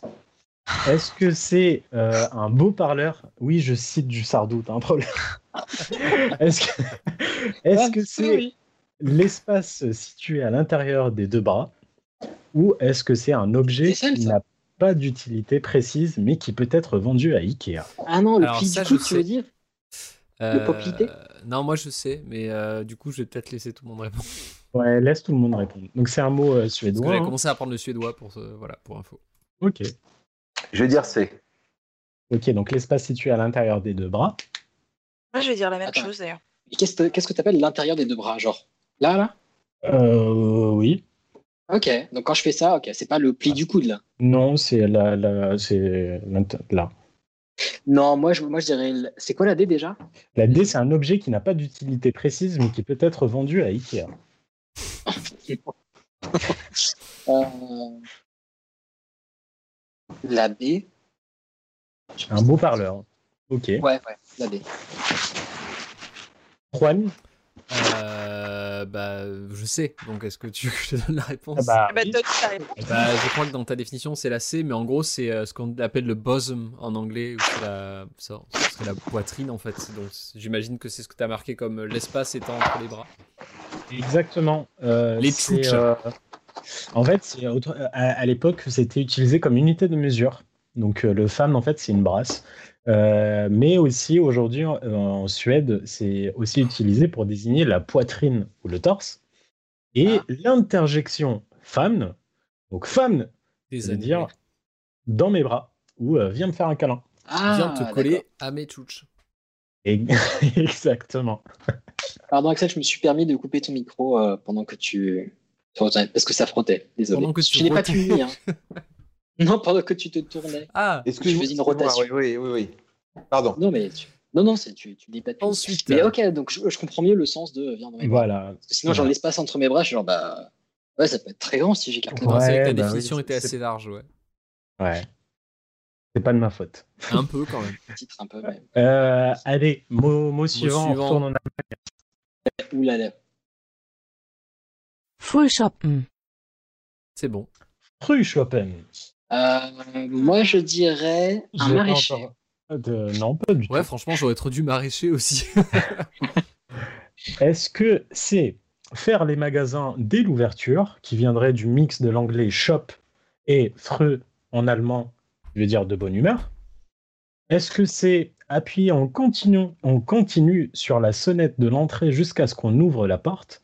Par exemple, quand tu es à l'hôtel en Allemagne, tu peux demander à l'accueil un Frühschoppen pour être euh, sûr que tu te réveilles et que tu rates pas ton rendez-vous le, le- le matin. C'est tellement spécifique.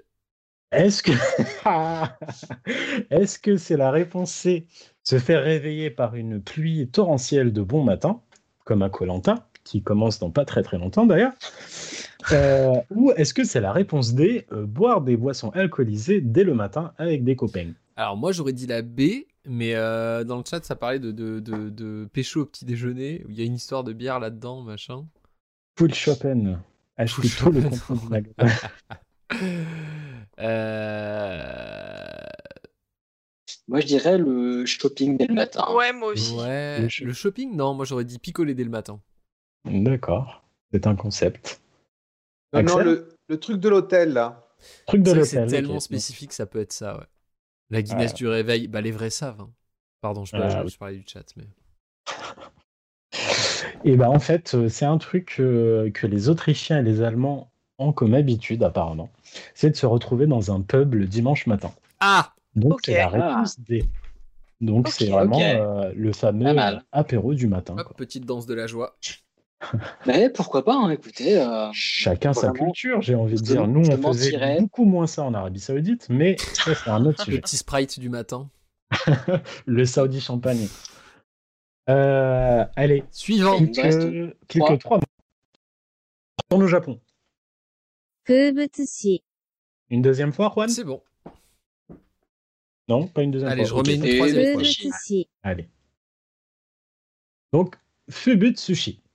Est-ce que c'est l'ensemble des éléments qui évoquent une saison particulière? Est-ce que c'est le fait de trembler de peur après un séisme? Ou un overdose ou un coup de barre après avoir trop mangé?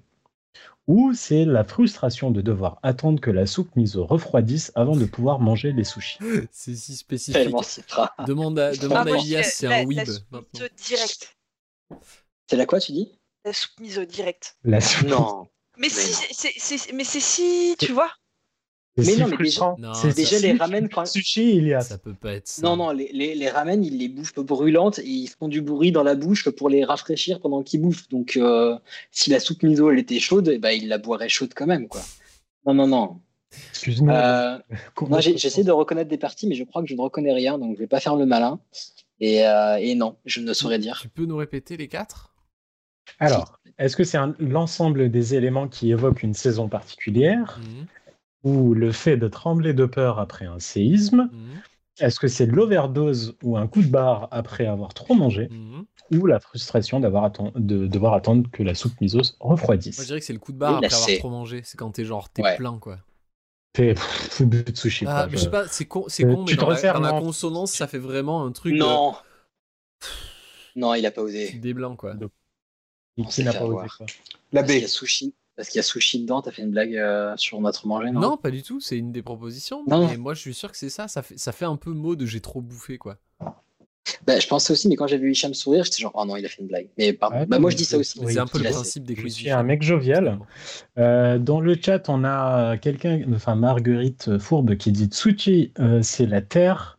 Euh, donc on va dire B, le séisme. Et Ah. euh, Olivier qui dit A, euh, les autres ressemblent trop à des jeux de mots. Et bah, connais un Olivier- petit ouais, tu me connais même très bien, Olivier. Je ne sais pas qui tu es, mais c'est bien ça. C'est l'ensemble des éléments qui évoquent une saison particulière. Donc, par exemple, les bourgeons sur l'arbre, ça suggère le printemps. C'est du Le.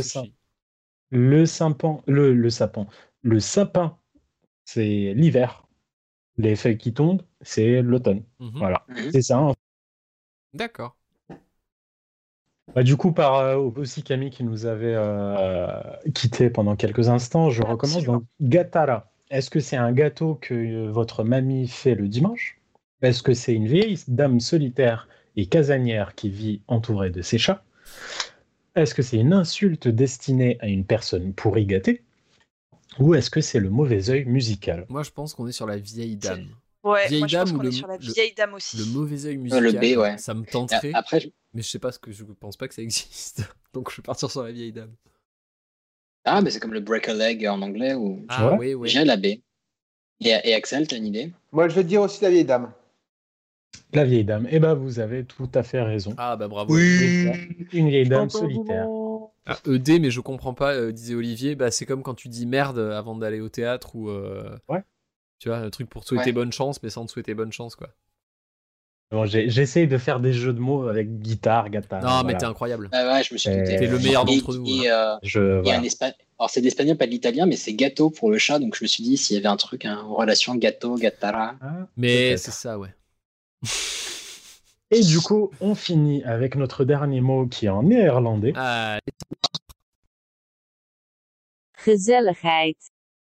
Eh, Merci, Juan. On, dit, on dirait de l'hébreu. Oui, c'est exactement ce que je me disais. Rezelreid. Euh, J'ai perdu ma tongue, mais c'est pas grave. Bah oui, bah, je pense que oui. Les aventures. Rezelride. Et oui, c'est fou. Euh, Donc, euh, Rezelreid, est-ce que c'est péter de joie, mais genre littéralement péter de joie? Est-ce que c'est être Vraiment? sourd de joie? Ah bah oui, écoute, est-ce que c'est être sourd de joie, comme à la sortie d'un concert, je sais pas si vous vous rappelez dans le monde d'avant, quand c'était possible? Est-ce que c'est la sourd joie d'avoir pété. Est-ce que c'est la joie qu'on peut avoir quand on se retrouve avec des gens qu'on aime? Ou est-ce que c'est avoir une joie communicative et rayonnante En mode, tu es Rezelreid, ma chérie. non, ça sort un truc du bled, ça. non, moi je dirais la joie de retrouver ses amis, parce que j'ai envie d'un truc mignon pour finir. Euh, ouais, moi je vais te suivre. Je pense que c'est ça aussi. Moi aussi. Eh bah écoutez, quand on va se retrouver, on sera tous Rezelreid. Ah, Oh là là.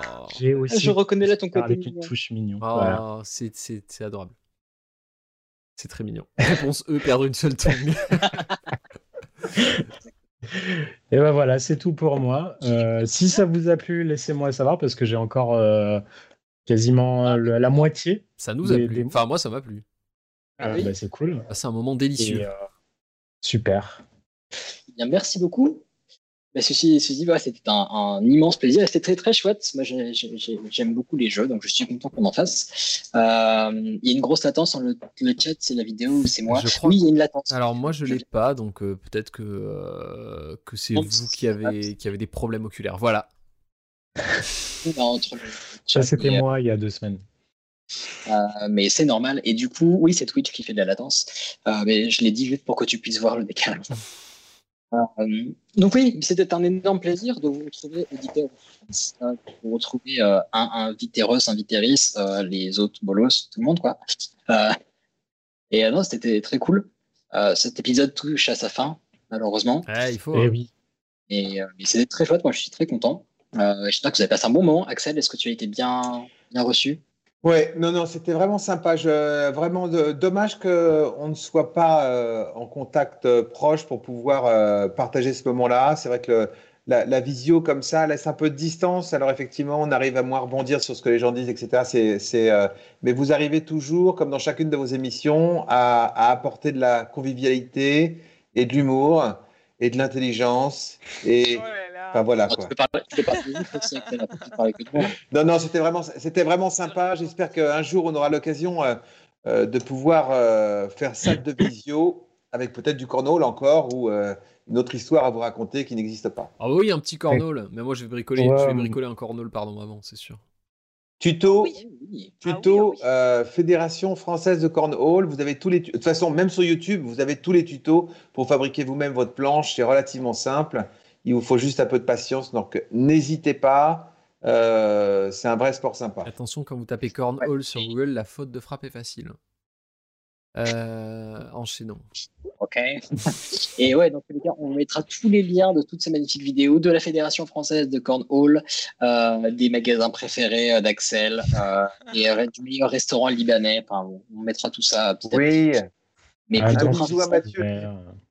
Plutôt principalement le Cornhole. Mais si tu as d'autres adresses à passer, euh, ma foi, il faut soutenir nos chers restaurateurs qui sont dans la galère, les pauvres. Donc, euh, soutenez-vous. Ouais. Puis nous, en tout cas, ça a été un gros, gros plaisir de te recevoir. Euh, bah, vous savez, les zooms, je le dis tout le temps, mais c'est Vraiment un gros, gros plaisir.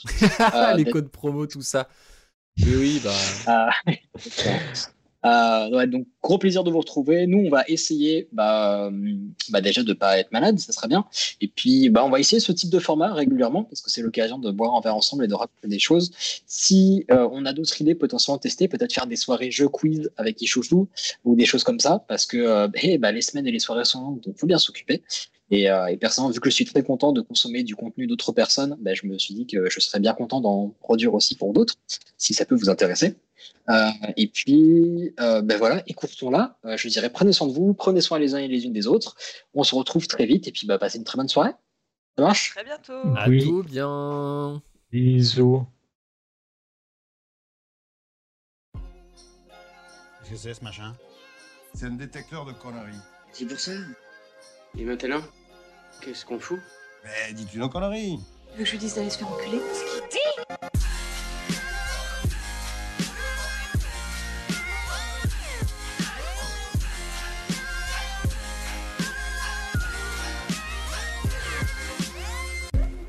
Vulgaire?